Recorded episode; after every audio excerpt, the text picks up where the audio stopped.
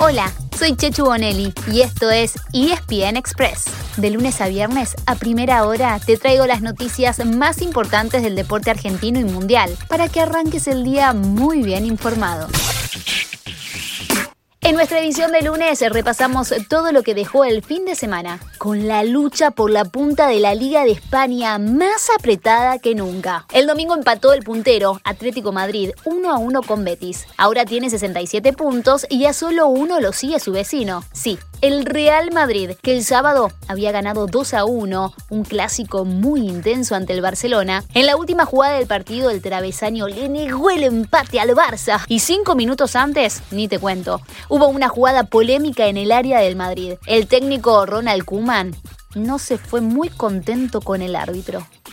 Puede ser que el árbitro no ve perfectamente la jugada, pero yo creo que tenemos VAR en nuestro deporte para situaciones como esta. Merecimos decisiones bien hechas en la situación de penalti. En Inglaterra, el Leeds del loco Bielsa dio la gran sorpresa, derrotando 2 a 1 con un gol sobre la hora con uno menos y de visitante al líder Manchester City. El City de hecho tuvo el 70% de posesión, pateó 29 veces al arco contra solamente dos del Leeds. Y esto dijo Bielsa sobre el resultado. Hay dos palabras que es difícil que funcionen en común. Nos merecimos ganar, pero lo, justo hubiera sido que ganara el City. En Italia, pronto, chao. Ganaron los tres de arriba. A falta de ocho fechas, el Inter le sigue llevando 11 puntos al Milan y 12 a la Juve. Oui, je parle français. En Francia, Paredes hizo un golazo para que el PSG le gane 4 a 1 al Estrasburgo. Pero ojo, sigue a 3 puntos del Lille. Cerramos recordándoles que esta semana, de martes a jueves, se completan los cuartos de final de la Champions League y también de la Europa League.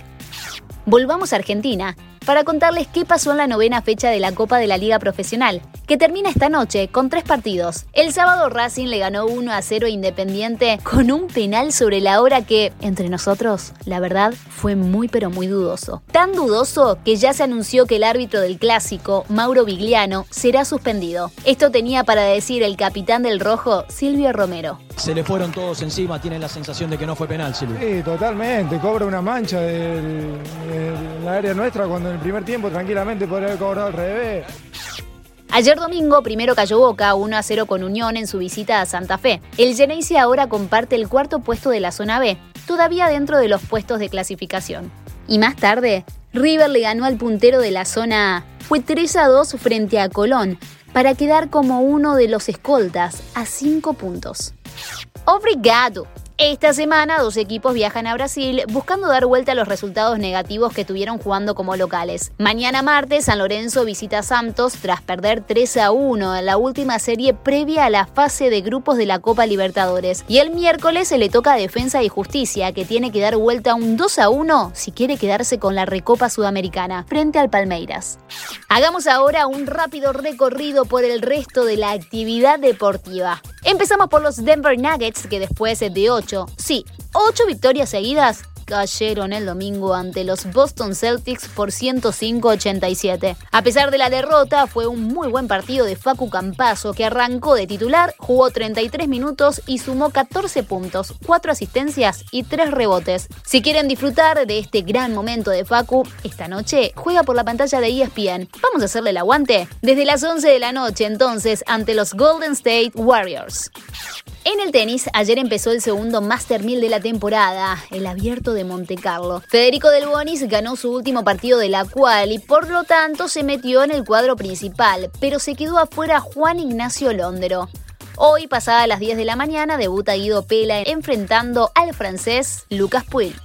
En cuanto al rugby, los jaguares siguen imparables en la Superliga Americana. Le ganaron con punto bonus a Cobras 15 de Brasil y siguen primeros con puntaje ideal después de seis partidos. Vuelven a jugar entonces el viernes ante Cafeteros Pro de Colombia. Cerramos con el hockey sobre césped, donde los Leones jugaron dos veces ante India. El sábado empataron 2 a 2, pero luego perdieron en el shootout. Y el domingo cayeron 3 a 0. Y así llegamos al final de nuestro episodio de hoy. Soy Chechu Bonelli y te recuerdo que de lunes a viernes a primera hora te traigo las noticias deportivas más relevantes para que arranques el día bien informado. Te espero en el próximo ESPN Express.